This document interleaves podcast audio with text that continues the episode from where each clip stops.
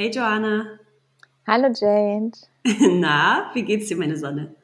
Oh, du Süße. Ähm, mal so, mal so. Ich gehe ja. mal auch mal unter. ja, sehr gut. Oh, guck mal, richtige Poetin kommt hier aus dir raus. wie geht's dir, mein Schatz? Mir geht's gut. Ich finde, nächstes Mal sollten wir mit einem mit einem Gedicht von dir einleiten. oh Gott, mal sehen, wie viele Leute die Folge sich zu Ende anhören. Ähm, wir haben eine richtig tolle Folge heute ähm, für unsere ZuhörerInnen. Und zwar ähm, haben wir mit Yunus Beckmann gesprochen. Genau. Yunus Beckmann ist Profifußballerin. Ähm, sie spielt beim ersten FC Köln in der Frauen-Bundesliga. Genau. Und ähm, wir haben mit ihr darüber gesprochen, wie sie überhaupt zum Fußball gekommen ist.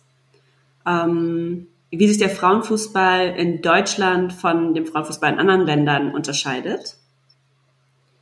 Und wie sie ganz aktiv ihre Vorbildfunktion einsetzt, um junge Mädchen und andere Menschen zu fördern. Es ist eine ganz, ganz, ganz spannende Folge. Eine, es war ein ganz wundervolles Gespräch. Und am besten legen wir direkt los, oder? Ja, perfekt. Viel Spaß beim Zuhören. Yeah, yeah. Yeah, yeah. I, I got melanin. Oh yeah. I got melanin.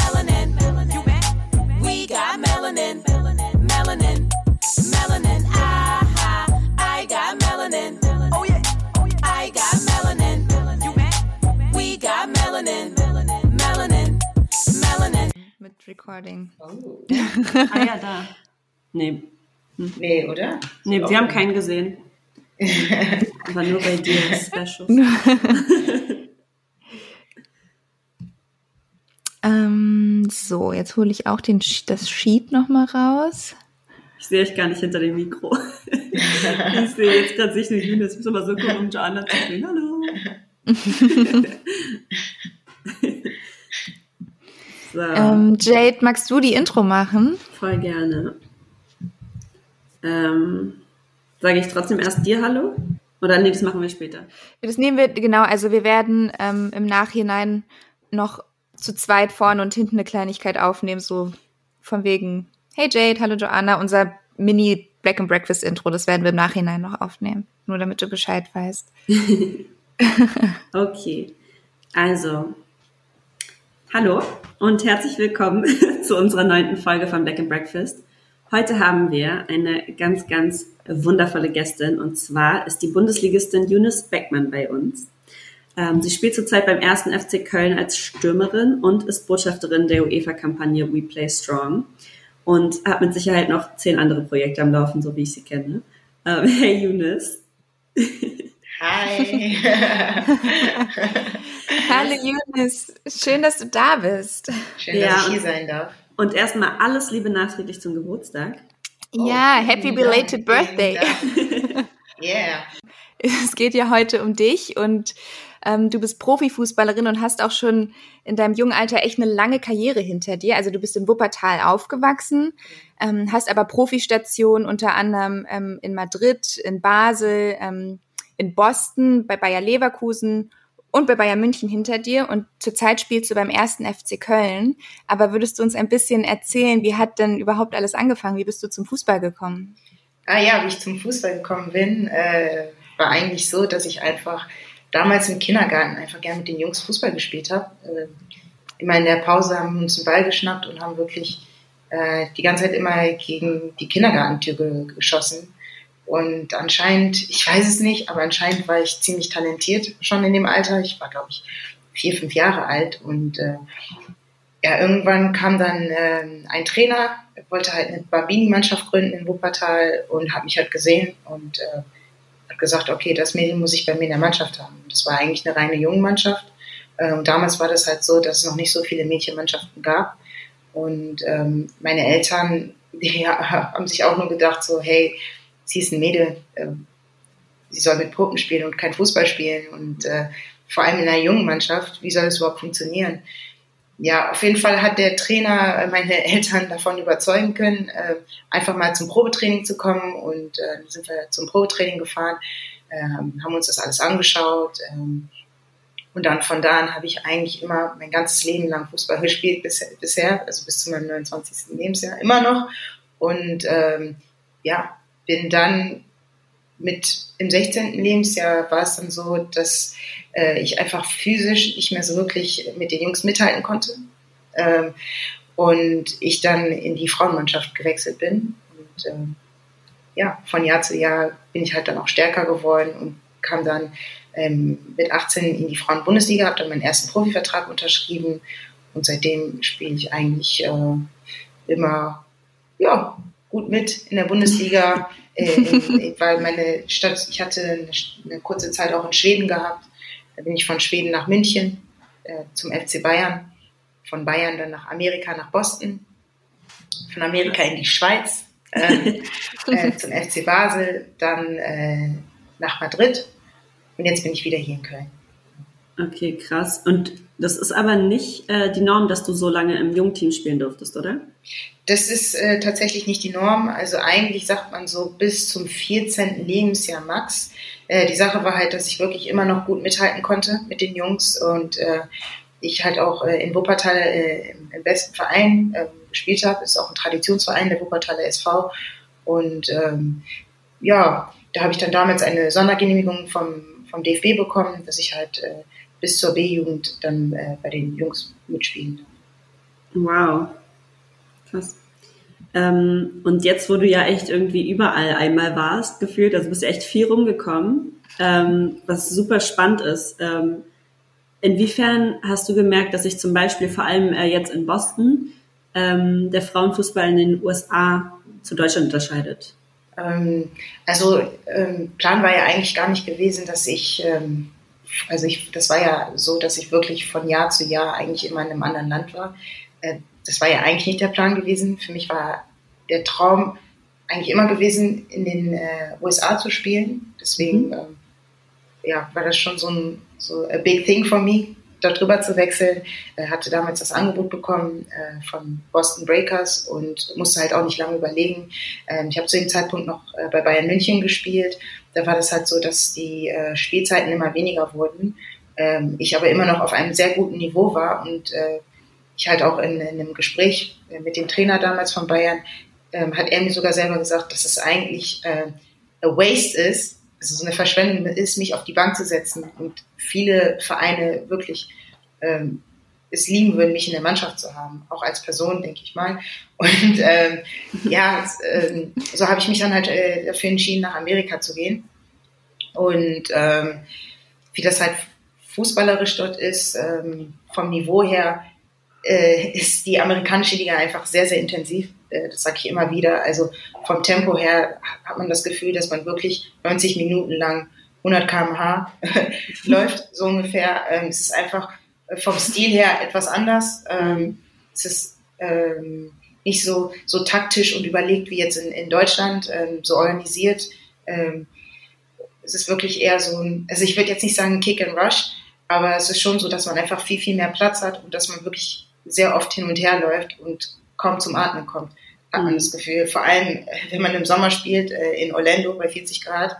Wow, also das war echt eine der schlimmsten Erfahrungen, die ich hatte im Fußball. Also, ja, glaube ich. Ja, ähm, wie das angesehen wird, der Frauenfußball äh, in Amerika, ist schon echt brutal. Also ich habe äh, in Amerika vor 20.000 Zuschauern gespielt und es war noch nicht mal irgendwie ein Topspiel gewesen. Es war so, wirklich so, dass die Leute jedes Wochenende gekommen sind und wirklich sich ein Frauenfußballspiel anzusehen. Und es gibt halt viele Mädels, ähm, die halt äh, viele große, äh, also viele Vorbilder haben im Frauenfußball und die auch wirklich dafür bezahlen. Und äh, das ist in Deutschland leider noch nicht so extrem. Also ich kann, wir können echt froh sein, wenn wir überhaupt 1000 Zuschauer kriegen. Wenn wir mal ein Topspiel haben, sind es vielleicht 2000 Zuschauer. Aber ähm, ja, das war's dann halt auch. Also ähm, ich würde jetzt sagen, ähm, Turbine Potsdam als Beispiel, die haben eigentlich eine ganz ordentliche Fanbase schon seit Jahren, ähm, genau wie ähm, ähm, Frankfurt, die heißen ja jetzt Eintracht Frankfurt, davor hießen die ähm, FFC, erste FFC Frankfurt. Ähm, selbst in, in München ist es so gewesen, dass wir sind deutscher Meister geworden und ähm, ich, ich, am, am letzten Spieltag, wo es wirklich um die Meisterschaft ging, 2016, äh, hatten wir mal 5000 Zuschauer. Krass. Aber ähm, das ist halt immer eher selten so, weil halt auch äh, im Hintergrund einfach zu wenig Werbung gemacht wird. Mhm. Ja, also mir waren die Dimensionen ja. gar nicht so krass bewusst. Das ist echt äh, spannend, vor allem, weil wenn ich, gerade wenn ich an Fußball denke, ist so Amerika das letzte Land äh, oder mhm. ne, wo ich irgendwie daran denken würde, dass da Fußball groß ist oder ja. gut geht. Ähm, mhm. Aber das ist auf jeden Fall spannend. Gab es denn innerhalb von Europa auch Unterschiede große? Ähm, ja, also ich war ja auch in Spanien. Mhm. Ähm, in Spanien war es tatsächlich so, dass gerade der Frauenfußball immer größer wird.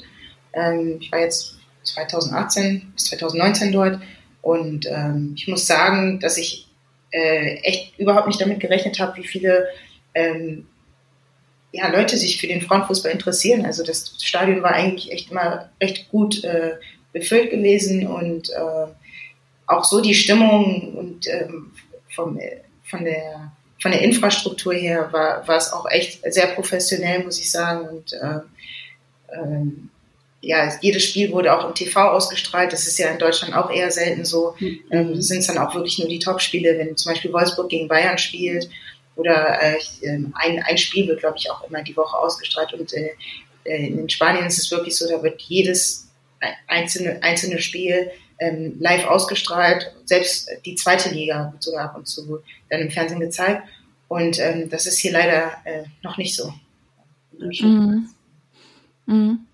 Ähm, genau, das schließt eigentlich direkt an, also an meine nächste Frage. Ich hätte jetzt so mich interessiert, was du denkst, was sich in Deutschland verändern müsste oder welchen Handlungsspielraum es gibt, damit Frauenfußball gefördert wird oder einfach auch mehr Sichtbarkeit bekommt ja, ich glaube, das ist ähm, oft einfach nur eine Geldsache, ähm, ob man halt in den Frauenfußball rein investieren möchte oder nicht. Also ich sage immer, man kann alles vermarkten.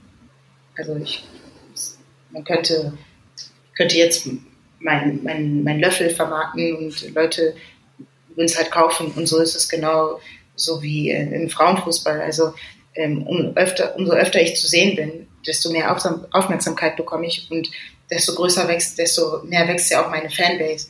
Und ähm, wenn dann irgendwo ein Bild von mir hängt äh, mit dem Trikot Younes Beckmann, dann äh, werden, also ist die Wahrscheinlichkeit einfach höher, dass mehrere Leute sich mein Trikot kaufen.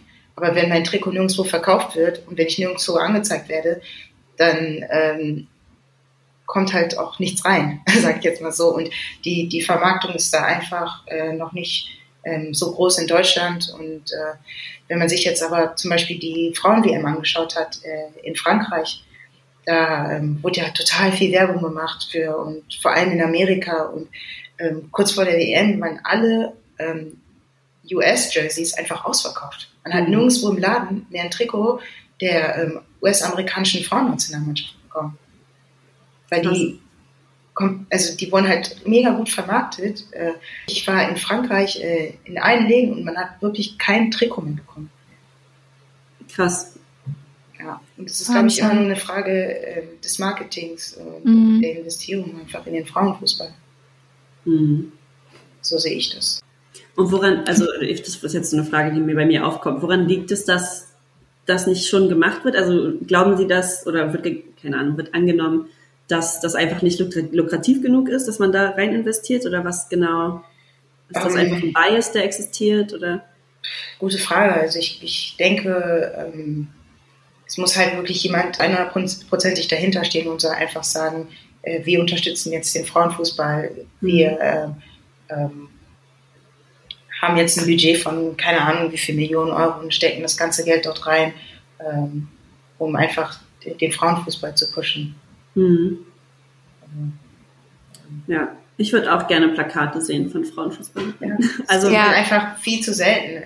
Voll, voll. Ja. Wir, wir, sprechen ja auch ganz oft darüber, dass, ähm, oder haben in unserer Repräsentationsfolge zum Beispiel auch darüber gesprochen, dass ähm, man ganz oft erst wahrnimmt, dass Dinge für einen möglich sind, wenn man sie sieht und wenn man sieht, dass andere Leute sie machen. Und ähm, wenn natürlich man als Mädchen irgendwie rumläuft und man sieht nie eine Fußballerin irgendwo, eine Profifußballerin, dann erschließt sich einem gar nicht, dass das möglich ist, das als Karriere irgendwie zu verfolgen. Ne? Ähm, und also es ergibt übertrieben viel Sinn und auch so, es gibt so viele Werbepartner für äh, Männerfußballmannschaften. Mhm. Ne? Also so Frühstückssachen oder richtig banale Sachen, die nichts mit Fußball oder ja. so Nutella. Ich weiß nicht, was Nutella mit Fußball zu tun hat. mit Kartoffelchips auch. ja, funny fish. Also. Genau. genau. Also, ne, dass man sowas nicht einfach mit ProfifußballerInnen macht. Mhm. Ähm, ja, keine Ahnung. ist echt krass. Ja, ähm, sehe ich genauso. Also, ich meine, äh, selbst das, was, also das, was das ähm, Vermarkten von Fußballern angeht, sieht man meistens eigentlich auch immer nur die Spieler vom FC Bayern. Ja, Dann stimmt. kommt noch vielleicht äh, äh, Mats Hummels, Marco, Marco Reus und äh, damals noch Lukas Podolski und das war's dann auch. Ja. ja und es ist, glaube ich, auch noch voll viel Luft äh, nach oben, was das angeht. Ja, das mhm. Vor allem ist es ja auch so bei mir, dass äh, es vielleicht eine Handvoll an schwarzen Fußballerinnen in Deutschland gibt. Und äh, viele überhaupt nicht wissen, dass es überhaupt so wenig äh, von, von unserer Community in, in, im Frauenfußball gibt. Und sowas wäre ja eigentlich auch eine Möglichkeit, ähm, jemanden äh, da, da ein bisschen Werbung zu machen.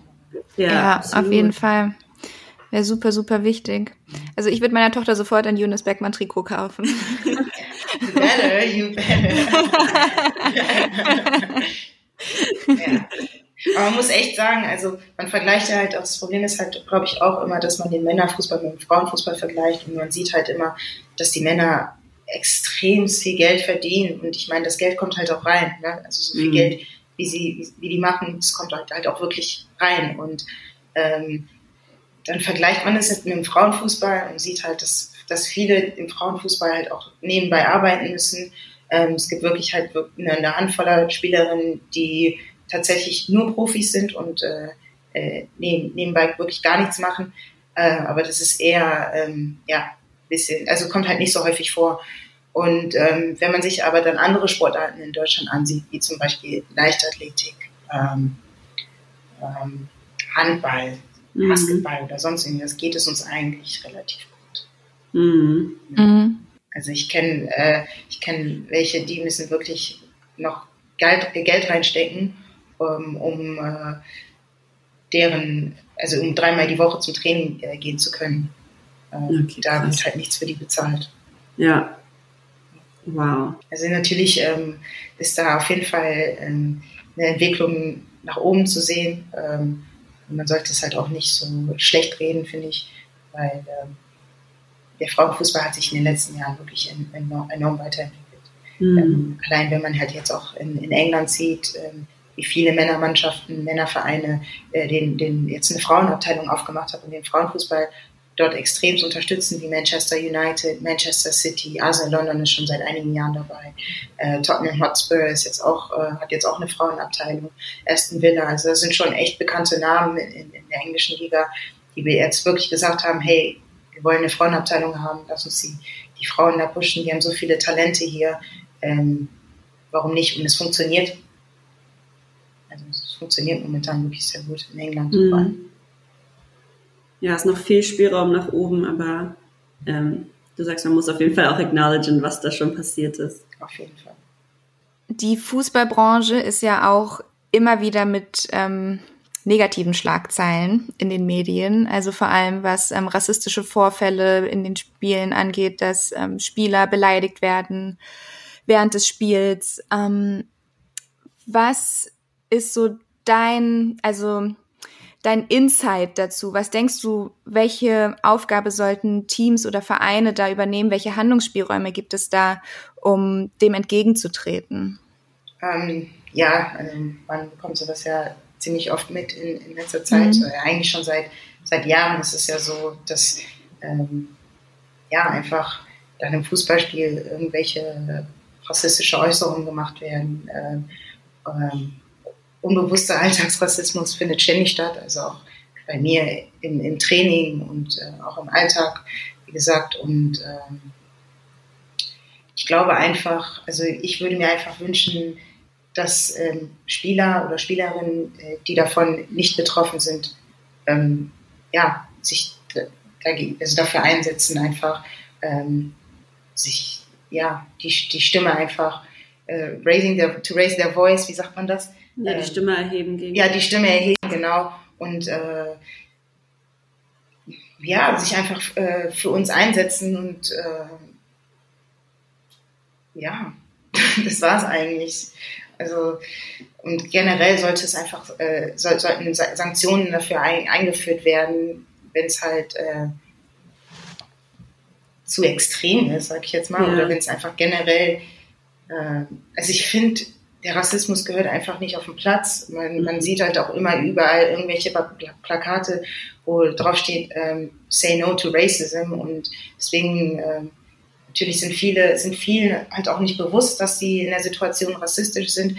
Äh, aber wenn es halt so ist, dann sollte man halt auch aufgeklärt werden. Es wäre halt schön, wenn, wenn die, ähm, die Nicht-Betroffenen halt sich auch dafür einsetzen würden, ähm, dass es halt auch aufhört. Ne? Ja, man sieht ja mhm. halt vermehrt, äh, also ich habe das Gefühl, dass man das vermehrt im, in den letzten Jahren auf jeden Fall sieht, dass, oder vor allem im letzten Jahr ist mir richtig aufgefallen, dass die Spiele auch schneller abgebrochen werden, wenn was passiert. Mhm. Ne? Also das war mir, also ich habe das Gefühl, dass es vorher nicht passiert ist, vielleicht bin ich da nicht informiert genug, aber ähm, oft wurde einfach darüber berichtet, aber eigentlich wurde weitergespielt. Aber ähm, dass in, im letzten Jahr vermehrt auch einfach Spiele an dem Punkt, wo wirklich was passiert ist, dass abgebrochen wurde und gesagt wird, okay, die, die haben das Spiel abgebrochen, das Spiel wird irgendwann wiederholt. Ähm, das ist natürlich so eine Maßnahme, wo man sagt, okay, da hat der Verein irgendwie einmal gezeigt, dass halt nicht okay ist und wir brechen dann auch ein Spiel ab, wenn sowas passiert. Aber ich frage mich halt trotzdem immer, was passiert, wenn das wirklich einfach von Fanseite kommt. So, was passiert dann da wirklich? So, sind die Fans dann mit dem nächsten Mal wieder im Spiel? Passiert da wirklich was? Oder? Ja, es ist, glaube ich, auch schwierig, dann ähm, den, also den Fan rauszupicken, ja. der es gerade gesagt hat. Weil mhm. ist, also das Stadion ist ja komplett voll. Wenn man jetzt bei 60.000 Zuschauern, äh, weiß ich nicht, zehn Zuschauer hört, die da in der Ecke ja. irgendwie die ganze Zeit irgendwas Bescheuertes sagen, dann wäre es natürlich schön, wenn man die rauspicken könnte. Ähm, aber ich glaube, es, es wäre einfach ähm, viel schöner, wenn man, also viel sinnvoller, wenn man einfach versucht, allgemein Leute mehr aufzuklären und mhm. viel mehr darüber, also viel mehr darüber berichtet, also viel mehr Berichte darüber sieht, ähm, vielleicht Interviews hält mit, mit Spielern und also mit betroffenen und nicht betroffenen Spielern. Dass sich die, also Fans schauen sich ja alles an, was im Internet äh, abgeht. Mhm. Und, äh, ne, und vielen ist es ja einfach nicht bewusst, was sie da gerade machen. Ja. Wenn man es halt äh, sieht, also ich als Arsenal-Fan verfolge alles äh, auf Instagram, was da passiert. Und wenn ich, ja. wenn da ein Interview läuft, dann bin ich die Erste, die sich das anschaut. Und ähm, so ist es halt bei vielen Fans so. Deswegen ist, glaube ich, da so ein bisschen Aufklärungsarbeit äh, zu machen. Hm. Okay. Immer irgendwie ein heavy Thema, wenn wir es ansprechen. So, also kann, wir können nicht ganz ja. ohne, aber echt äh, stundenlang darüber reden. Ja. Ja, es ist, es ist ja auch schon noch wichtig. Also ich denke auch immer wieder daran, wenn zum Beispiel EM oder WM ist und ähm, dann schwarze Spieler wirklich als Nationalspieler für Deutschland auftreten und plötzlich ganz Deutschland hinter dieser einen, also mhm. sagt ja, ne, also hinter dieser Mannschaft steht und alle identifizieren sich mit dieser Person, aber gleichzeitig ähm, erfährst du diese schrecklichen Sachen. Ich frage mich also, was, was ist das für ein, ich will gar nicht so sehr in diese, in dieses Gefühl oder diese Betroffenheit hineingehen, weil wir alle wissen, wie sich das anfühlt, aber es ist einfach, es muss ja so, so, so ein Zwiespalt sein. Zum einen Repräsentant zu sein für, also ne, oder du als, als Bundesligistin Repräsentant für die deutsche Bundesliga, aber gleichzeitig von außen vermittelt zu bekommen, dass das eigentlich so nicht sein kann. Ja, das war ja auch so, ich glaube, das war bei äh, Lukaku, der spielt ja für die belgische Nationalmannschaft. Und bei mehreren Spielern war das ja so, äh, dass sie eine Aussage gemacht haben, dass wenn man äh, gut spielt, also ich sage jetzt mal, ähm, ich glaube, das war auch der Pogba, auch selbst Herr Özil hat das mal gesagt, wenn man gut spielt, sage ich jetzt mal Mesut Özil, wenn ich gut spiele, bin ich der Deutsche, wenn ich schlecht spiele, bin ich der Türke.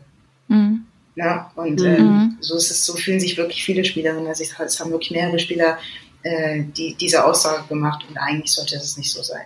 Also, also wenn Toni Kroos mal schlecht spielt, dann äh, sagt keiner irgendwie, das ist der, ich weiß nicht, wo er herkommt. Sag ich jetzt, ich weiß nicht, wo er herkommt, aber dann sag ich jetzt, das ist der Würzburger. Also, mhm. das macht überhaupt keinen Sinn. Ja. ja. Ja, voll. Ja, also ja, wir wissen ja, dass es äh, ein systemisches Problem ist, was grundsätzlich noch irgendwie in Deutschland herrscht, aber es ist auf jeden Fall richtig hart. Für mich ist das auch nochmal, also in Deutschland sowieso, aber für mich ist das in, ähm, mit dieser ganzen ähm, Take a Knee, Colin Kaepernick Sache so krass hart gewesen, weil ich so dachte, okay, also ne, die Football-Teams sind halt irgendwie zu was 80 Prozent schwarz und dann dann, wenn es aber um Rassismus geht, dann setzt sich keiner für ein, nicht, ja. mal, die, nicht mal die Teams, nicht mal die Vereine. Ähm, ist schon krass. Also, und das ist in Deutschland halt auch immer wieder dieses Thema. Und ja, wir haben so, so viel Arbeit noch vor uns. Ja, das auf jeden Fall. Und ich bin mal gespannt, wie es halt auch in den nächsten Jahren sein wird, weil es kommen halt auch immer mehrere ähm, schwarze Spieler in die Bundesliga. Ja. Und das sind halt auch wirklich fast immer die Führungsspieler. Ähm, mhm. Und auch immer jünger, Entschuldigung. Immer jünger. also ich, ja. Es gibt ja diese neue Regelung, ne, mit, dass du jetzt mit 16 in der Bundesliga spielen das, das war schon immer so mit 16. Ach so, krass. Genau. Ähm, Mukuku ist ja der, der jüngste Spieler. Ich glaube, damals war der Mario Götze, ist glaube ich auch mit, hatte auch mit 16 sein erstes Bundesligaspiel. Aber ähm, ich glaube, das waren 16 Jahre und keine Ahnung wie viele Tage. Aber der Mukuku hatte ja sein erstes Bundesligaspiel nach seinem 16. Geburtstag. Deswegen war es ein Rekord. Das ist so krass. Ich gucke mir das an und denke so, 16, was habe ich mit 16 gemacht? ja, ich mit 16 gemacht. Das ist richtig noch, spannend. Noch kleinen Jungs hinterhergelaufen. Gar nicht. Das ist schon richtig, dass man mit den Jungs gespielt hat. Ja. ja. Den Ball weggenommen und so. Also du warst auf jeden Fall krass mit 16. Yunus, tu mal nicht so, nur damit wir uns besser fühlen. hast du die ganzen Jungs noch getunnelt.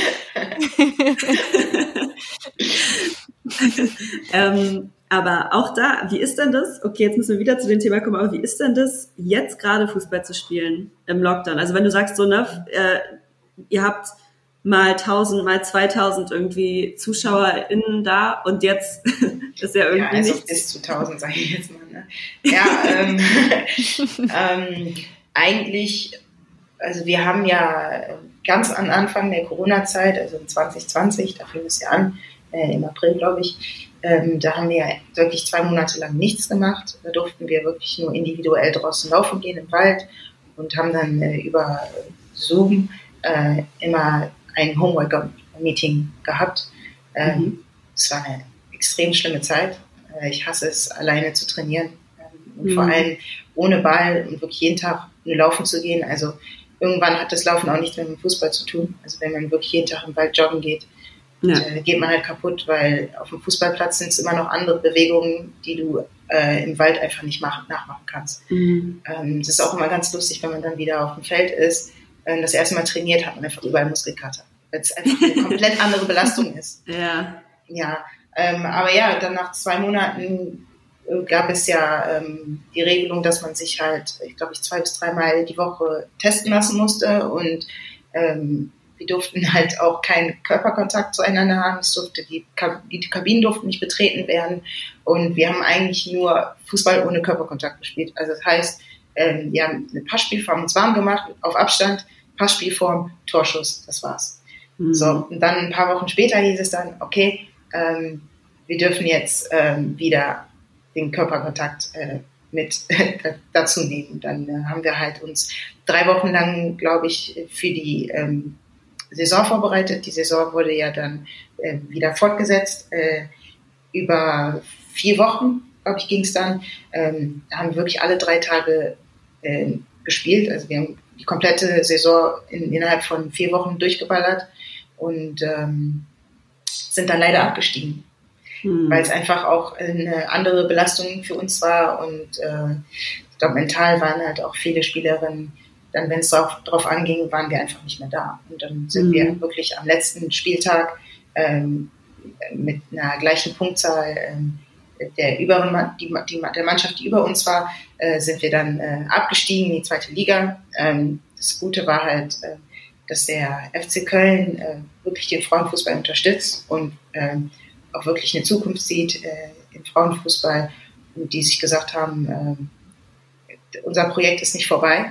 Äh, wir machen da weiter, äh, wir wollen die Spielerin halten, wir wollen noch bessere Spielerinnen dazu holen, damit wir ähm, sofort wieder aufsteigen und dann die, die, erste, die erste Liga halten können. Ne? Und ähm, das ist jetzt momentan, was hier bei uns eigentlich äh, gerade abgeht. Also wir haben dann ganz normal eigentlich wieder äh, im Sommer mit der, mit der neuen äh, Saison begonnen. Und dann sind die Zahlen ja höher gegangen und seitdem trainieren wir eigentlich nur. Ähm, mhm. Wir haben bisher nur drei Spiele machen können und äh, trainieren jetzt äh, trotzdem noch jeden Tag, werden einmal die Woche getestet. Und es ist halt schon so, dass es irgendwann ähm, ja, so ein bisschen nervig wird, weil man halt nicht weiß, wie es weitergeht und äh, ja, es zieht sich immer irgendwie total lang nach hinten alles und ähm, ja, wenn man halt nicht irgendwie so ein Ziel hat, also man, man trainiert ja immer auf irgendwas hinzu. Es ist ja genau mhm. wie bei den, bei den, ähm, bei den Olympia, Olympikathleten, die trainieren ja auf die Olympischen Spiele zu, hinzu. Mhm. Und wenn man halt nicht wirklich ein Ziel hat, dann ist man halt auch nicht so ein, zu 100%ig fokussiert. Und so geht es uns, uns gerade auch so ein bisschen. Also äh, man merkt es halt auch im Training, dass die Spannung halt nicht so da ist, wie als wenn wir jetzt am Sonntag ein Meisterschaftsspiel hätten zum Beispiel. Ja. Ja, also ähm, versuchen da schon irgendwie zwischendurch unsere Laune irgendwie weit oben zu halten, aber es ist manchmal auch ein bisschen schwierig. Wir hatten jetzt auch Karnevalsveranstaltungen in der Mannschaft gehabt. Also wir haben uns einfach zum Training verkleidet. Ähm, ich, ich, war eine Basketballspielerin. Äh,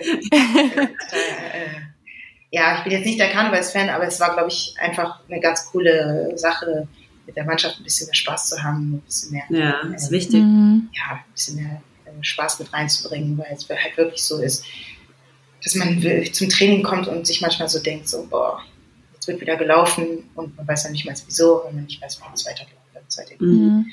Ähm, aber ja, natürlich soll man, äh, können wir äh, froh darüber sein, dass wir überhaupt auf dem Platz dürfen, äh, mhm. dass man uns die Möglichkeiten gibt, äh, weiterhin zu trainieren. Also natürlich weiß, dass andere äh, deren Jobs verloren haben ähm, oder die Kinder zu Hause haben und völlig kaputt gehen. Und das ist jetzt auch wirklich nur ein Luxusproblem, das wir jetzt gerade haben. Ne? Aber das ist jetzt eigentlich die Situation, die bei uns gerade ähm, so aktuell ist. Ja, also ich meine, es war letztes Jahr schon eine absolute ähm, ja, es ist einfach eine absolute Belastung und es ist natürlich auch für euch eine, eine ein Sonderzustand. Mhm. Also deswegen äh, Hut ab überhaupt, dass ihr so hart durchzieht und natürlich jetzt, also ich glaube, wir verstehen alle, so nach einem Jahr äh, ist bei uns allen irgendwie die Luft raus. Ich glaube, was, egal was man macht, so, ne, also John und ich haben zum Beispiel auch die ganze Zeit bestimmte Sachen, auf die wir irgendwie jetzt gerade hinarbeiten und trotzdem ist man dann so, dass man sagt, okay, irgendwie gefühlt rennt man die ganze Zeit in so einem Hamsterrad und es gibt so Meilensteine, die man sich setzt und die man erreicht und so. Und man ist auch excited, aber man ist einfach müde. Und ich glaube, mhm. so geht's halt allen. Ne? Und ich glaube, es ist auch vollkommen in Ordnung. Es ist eine absolute Sondersituation. Ja. Mhm. Absolut. Das wollte ich auch gerade sagen. So ich, also wir, wir sagen auch immer, dass wir so dankbar sind, ne, dass wir unsere Jobs haben und ähm, nicht ähm, an keine Existenzgefährdung haben, wie wir wissen, dass das bei vielen Menschen in der Gesellschaft so ist. Aber es ist, man darf trotzdem anerkennen, dass das einfach für jeden auch eine Ausnahmesituation ist. Und zum Beispiel ich ähm, bin ja noch, ich glaube, das habe ich nie gesagt, aber ich bin ja noch nebenberuflich Flugbegleiterin und habe das jetzt, habe das gemacht, um mein Studium zu finanzieren. Und da hat jetzt neulich eine Kollegin auch gesagt, oh Gott, ja, ich war so lange nicht mehr in New York oder Singapur und ich war so, please, so kann, das kannst du nicht sagen. Und aber ihr Argument war halt so, hey, das ist halt unser Alltag gewesen. Also da, das ist halt, das ist halt das gewesen, woran wir gewohnt sind. Weil, also das, wo, womit ich mein Leben gefüllt habe. Und auch wenn das absolut hoch also hochgestochen und mhm. schrecklich klingt, aber das, was meine Lebensstruktur ausgemacht hat, ist weg. Mhm. Und das, das darf, und da darf man auch sagen, so, hey, das ist für mich auch schwierig. Auch, ne? Jonas, diese Staffel, die wir produzieren, die ist ja ein bisschen unter dem Deckmantel Vorbilder. Also mhm. wir sind der Meinung, du bist auf jeden Fall ein Vorbild. Ja. Aber hast du Vorbilder? Habe ich Vorbilder? Ja, eigentlich schon. Ähm, ich bin ja eher ähm, was, was den Fußball angeht, bin ich äh, eher mit dem Männerfußball aufgewachsen, wenn ich ganz ehrlich bin und äh, habe mir eigentlich auch immer ähm, damals Spiele angesehen. Aber das ist halt auch wieder so ein Ding. Ne? Damals, vor allem zu meiner Zeit, gab es überhaupt keinen Frauenfußball im TV, es sei denn, die Frauen-WM stand an. Und die habe ich dann nicht mitbekommen. Und deswegen habe ich mir halt immer den Männerfußball angeschaut und äh, meine Vorbilder sind, ähm, ich mag die französischen Spieler sehr gern, also Zinedine Zidane und äh, Thierry Henry. Das sind so meine mhm. Vorbilder. Ähm, ich schaue mir bis heute noch deren Videos an. Ähm, so vor allem vorm Spiel ist es so eine, so eine kleine Routine von mir, dass ich äh, mich dann irgendwo hinsetze und dann schaue ich mir ein Highlight-Video von Thierry Henry an oder von Zinedine Zidane und dann bin ich schon ein bisschen motivierter und äh, speichere mir halt auch die Bewegungen ab, äh, die Spieler äh, dann in deren Spielen macht und versucht, die dann im Spiel äh, selber umzusetzen. Ähm, ich finde, das hilft mir auch immer so ein bisschen, äh, nimmt mir auch so ein bisschen die, die, ich sage jetzt nicht, ja doch, vielleicht die Nervosität weg. Und ähm, aber das ist halt auch für mich so, ein, so eine Art, mich äh, auf ein Spiel vorzubereiten. Kann ich auch jedem empfehlen, das mal zu machen, wenn man halt irgendwie ein Vorbild hat, sich einfach mal ein Highlight-Video von denen anzusehen und äh, sich einfach die Bewegung abzuspeichern und versuchen, die im Spiel umzusetzen. Also es hilft mir mega viel, er hat mir sehr viel geholfen in den letzten Jahren, muss ich sagen. Ähm, ja, cool. Ja, super. Äh, Jade und ich sagen ja auch in unseren anderen Folgen ganz oft, dass uns Vorbilder gefehlt haben, als wir klein waren oder dass Vorbilder vor allem was damit zu tun haben, wie andere Menschen aussehen oder vor allem, dass Kinder sich Vorbilder suchen, die ihnen ähnlich sehen. Siehst du dich selbst als Vorbild für junge schwarze Mädchen? Also mittlerweile auf jeden Fall. Ähm, ich bin aber auch immer wieder überrascht, wenn dann auf, einmal jemand kommt und sagt, oh mein Gott, Jonas, äh, ich bin Fan von dir und so weiter und so fort. Und ich denke mir nur so, okay, ich bin eigentlich nichts Besonderes, aber doch klar, also ich, ähm, ich stehe halt in der Öffentlichkeit und äh, ähm, die, die Leute, die, es gibt halt viele Leute, die mir folgen und äh, die ich auch mit dem, was ich mache, inspiriere. Von daher, ähm, ja, nehme ich das auf jeden Fall an, wenn, man, wenn jemand sagt, äh, du bist eine, eine Vorbildfunktion. Keine Frage. Genau. Also ich hätte mir damals auch gewünscht, dass ich äh, eine, eine schwarze Spielerin gehabt hätte, ähm, auf die ich äh, halt heraufschauen kann, aber es war halt damals nicht so.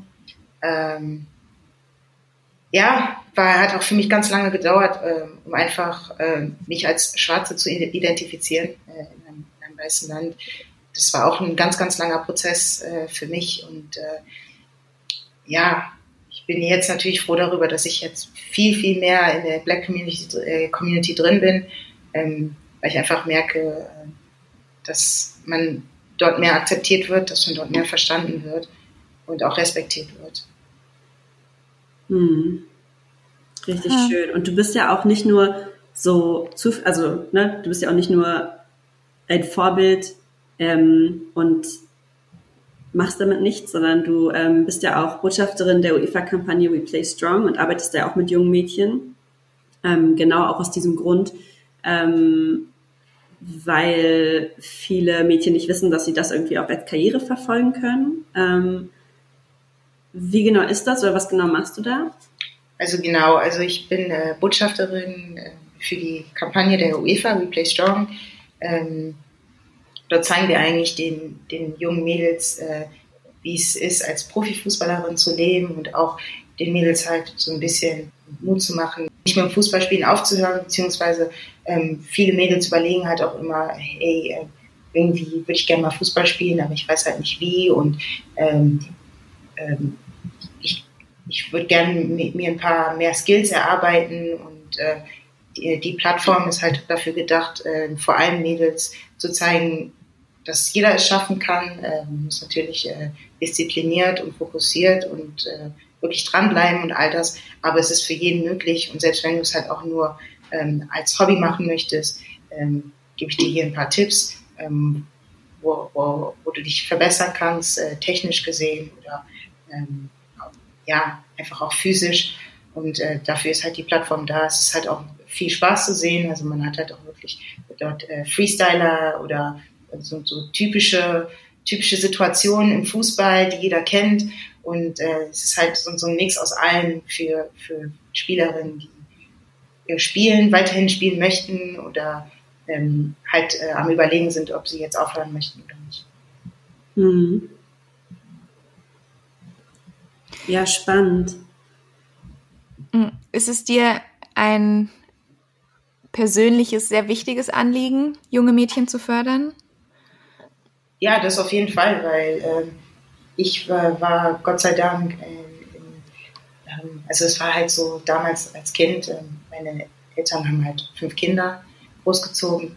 Ähm, es war halt auch schwierig, da sich dann jedes Mal um mich zu kümmern. Mein Vater hat äh, acht Stunden lang, acht bis zehn Stunden lang am Tag gearbeitet. Meine Mutter hat auch viel gearbeitet. Dadurch war es halt immer schwierig, mich zum Training zu fahren.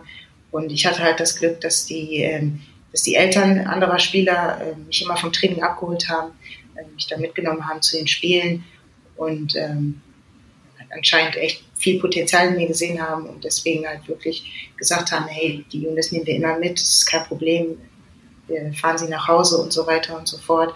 Also ich habe wirklich immer da den, den Support von vielen Leuten erhalten und ähm, den würde ich halt auch gerne anderen Leuten weitergeben. Und äh, viele, es gibt halt so viele talente Spielerinnen und äh, selbst in, in Afrika, es ist unglaublich. Also ich war in Ghana und ähm, da sind Mädels, die sp spielen noch nicht mal zum Verein und die kicken fast so gut wie viele Spielerinnen hier in Deutschland, die jahrelang im Verein gespielt haben. Und ähm, ich finde halt, äh, dieser, dieser gegenseitige Support, der pusht einen nur weiter nach oben. Und äh, das ist mir halt schon wichtig. Mhm. Dazu direkt angehängt, du bist ja auch immer wieder aktiv in Ghana und unterstützt da äh, Spielerinnen oder ich weiß gar nicht, ob auch Spieler, ähm, um den Fußball irgendwie voranzutreiben. Genau, also es ist eigentlich unabhängig davon, ob Junge oder Mädchen. Es hat halt 2018 alles angefangen, da habe ich mich mit äh, einem Freund äh, zusammengetan und so eine Art Partnerschaft gehabt, äh, wo wir ähm, eine kleine Christmas Party veranstaltet haben für die Kids. Ähm, alle, der, äh, in dem Dorf sind halt äh, viele Kinder zusammengekommen und äh, dort, dort, gab es halt was zu essen. Also, äh, es wurde halt ähm, im Hintergrund Spendengelder gesammelt äh, für die Veranstaltung. Ähm, und dort haben wir halt eine, eine, kleine Feier mit den, mit den Kindern sozusagen organisiert, was mega schön war. Es waren halt auch viele ähm, viele Leute, viele bekannte Leute aus Deutschland da, die Irina Samar zum Beispiel, der Chris Jebor war da, Sandra Lambeck war auch dort. Ähm, und dann wurde halt gemeinsam so ein bisschen äh, Weihnachten gefeiert, äh, Geschenke wurden verteilt, wir haben gemeinsam Fußball gespielt und ähm, mit dem restlichen Geld wurden dann äh, drei Kinder sozusagen für ein Jahr die Schule finanziert. Ähm, das mhm. haben wir im Jahr daraufhin in Kumasi gemacht. Das war aber dann äh, eher so eine so eine Privataktion auch von meiner Familie. Da sind wir nach Kumasi geflogen und haben so eine etwas kleinere ähm, New Year's Party gestartet, äh, wo wir halt auch dann äh, für drei Kinder äh, die Schule finanziert haben, äh, ähm, weil es halt in Ghana immer noch so ist, dass man halt äh, für die Schule zahlen muss. Ich glaube, das wird sich in den nächsten Jahren aber auch ändern. Mhm. Ähm, aber ähm, es, auf, es werden auf jeden Fall ähm, in den nächsten Jahren, also paar mehr Projekte dazukommen, äh, wollen es ein bisschen abändern, weil auch gewisse Dinge waren, die nicht so gut funktioniert haben. Ähm, und ich würde auch auf jeden Fall auch wollen, dass es etwas langfristigeres ist. Von daher schauen wir erstmal. Was ganz cool war, ist, dass äh, Daily Paper äh, ja, darauf aufmerksam äh, geworden ist und die veranstalten halt auch immer jedes Jahr ein, ein Fußballturnier. Und da durfte ich halt mit meiner Organisation daran teilnehmen als reine Frauenmannschaft was ganz cool und wirklich sehr viel Spaß gemacht. Ja, das ist auch jedes Jahr das, was ich mir angucke und so denke, ach, ich muss auch damit. Ich muss auch nach Ghana, wenn ihr spielt. und es ist total cool, weil äh, wir sind halt echt ein, ein Mix aus Fußballerinnen und äh, Nicht-Fußballerinnen und es ist eigentlich, also am Ende, des, man möchte immer ein Spiel gewinnen, aber am Ende des Tages ist es eigentlich egal. Es geht eher darum, dass man, dass wir alle zusammenkommen, dass wir alle Spaß haben, uns austauschen, äh, Networking ist da auch ganz, ganz big und ja. es sind halt auch viele Möglichkeiten, wie gesagt, äh, mit Leuten zusammenzukommen, denen man vielleicht nicht hätte zusammenkommen können, aus verschiedensten Gründen. Deswegen ist es halt immer so ein, so ein Tag, der mega viel Spaß macht. Äh, Nana Edison war ja auch jetzt die letzten zwei Jahre dabei. Ähm, mhm. Von daher, ja, weil sie, kann, sie erzählt immer gern darüber und hat auch immer den, den größten Spaß mitzuspielen. Richtig schön. Richtig schön. Jetzt hast du ja schon so ein bisschen auch über die Zukunft erzählt und ähm, wo siehst du denn die Zukunft, die Zukunft von Frauenfußball in Deutschland? Und oder nicht nur, wo siehst du die Zukunft, sondern wie wünschst du dir auch die Zukunft für Frauenfußball in Deutschland? Also ich wünsche mir natürlich äh, für die Zukunft, ähm, ich bin auch sehr positiv, dass es so sein wird, einfach, dass äh, der Frauenfußball sich weiterhin äh, weiterentwickelt und äh, äh, ich hoffe natürlich, dass die Spielerinnen sich irgendwann keinen Nebenjob suchen müssen äh, und wirklich dann äh, komplett eine reine professionelle Mannschaft haben, wo man sich zu 100%ig auf den Frauenfußball konzentrieren kann und auch wirklich äh, dafür geschätzt wird, was man überhaupt auch leistet. Ne? Also es ist jetzt auch nicht so, dass wir irgendwie weniger trainieren als die Männer ähm, oder weniger hart arbeiten als die Männer, sondern mhm. äh, wenn überhaupt gleich oder sogar viel mehr. Äh, mhm. Und ähm, ja, es ist ein, ein, toller Sport, den, den man sich gerne anschaut, äh, vor allem wenn man sich jetzt im Frauenfußball nicht kennt. Äh, glaub mir, wenn, wenn du ins Stadion kommst und dir ein Frauenfußballspiel ansiehst, wirst du auf jeden Fall äh, Spaß haben, genauso wie wenn du dir ein Männerfußballspiel ansiehst. Also äh, ich mache da jetzt auch keinen Unterschied, äh, was das Entertainment halt angeht. Ne?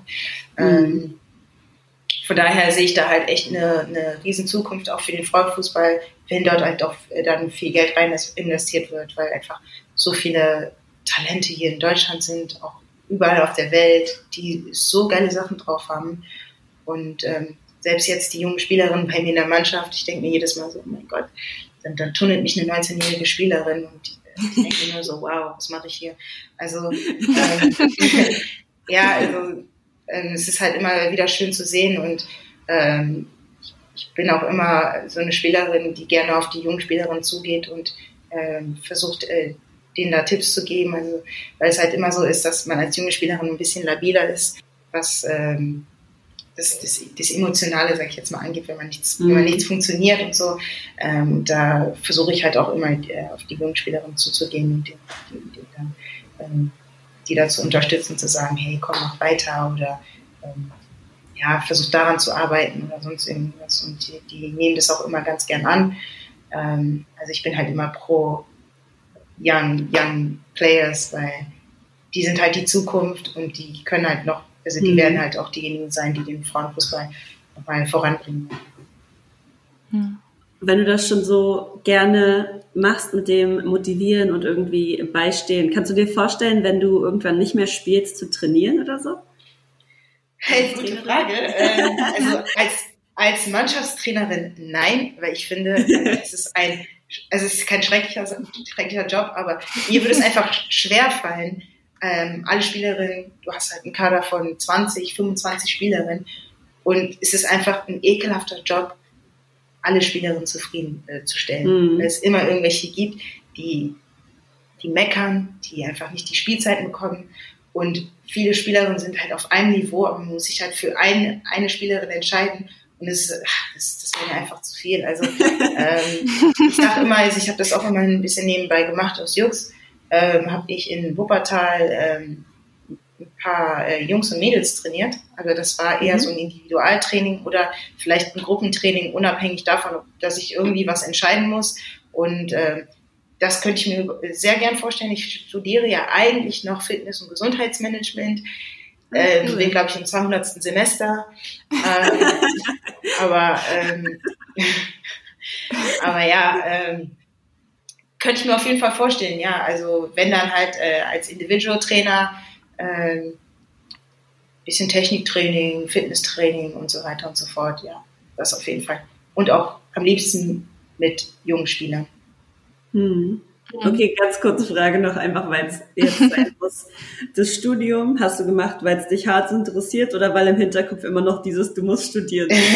Also ich habe am Anfang, am Anfang hat es mich wirklich interessiert. Ähm, irgendwann war es dann halt so, okay, brauchst du es wirklich? Dann hatte ich auch ein bisschen ähm, Prüfungsangst noch zwischendurch gehabt. Und dann war ich auch zwischendurch im Ausland. Also ich hatte einfach zu viele Ausreden. Bin yeah. nicht zum Ende gekommen. ähm, ja, ich habe jetzt nochmal vor, vor ein paar Wochen überlegt, ob ich nochmal fortsetzen soll, weil ich auch viel Geld reingesteckt habe. Ähm, ich, ich, muss, ich muss mir das nochmal überlegen, vielleicht. ja, ich weiß noch nicht mal, ob ich da überhaupt noch im System drin bin, aber ähm, ja, man sollte schon beenden. Also ich habe auch eine Teamkollegin, ja, ich habe 2013 angefangen, Leute. Also ähm, ich habe eine Teamkollegin, die ist auch jetzt erst fertig geworden. Äh, ihr ging es äh, genauso, aber sie hat es dann tatsächlich durchgezogen. Ich hätte auch nicht mehr viele Semester, ich hätte vielleicht noch zwei Semester, aber muss mal schauen, wie ich das da noch hinkriege. Aber so die Motivation ist echt verloren gegangen, so in den letzten Jahren. Aber wenn man sich, wenn man sich deinen Werdegang anguckt, finde ich, wow, warte kurz, wenn man sich deinen Werdegang anguckt, dann finde ich, hast du auf jeden Fall super Ausreden. ähm, das nicht gemacht zu haben. Du bist einfach super klasse rumgekommen. Du hast ganz, ganz viel Fußball gespielt und tolle Sachen gemacht. Ähm, und ich bin richtig happy, dass wir dich hier haben. Und du bist ein wundervolles Vorbild. Und ich hoffe Dankeschön. natürlich, dass wir irgendwann deine Trikots kaufen können. ja, absolut. Das ist auch immer so eine Sache. Sorry, aber das ist auch immer so eine Sache. Voll viele schreiben mir und fragen immer, hey, kann ich einen Trick von dir haben?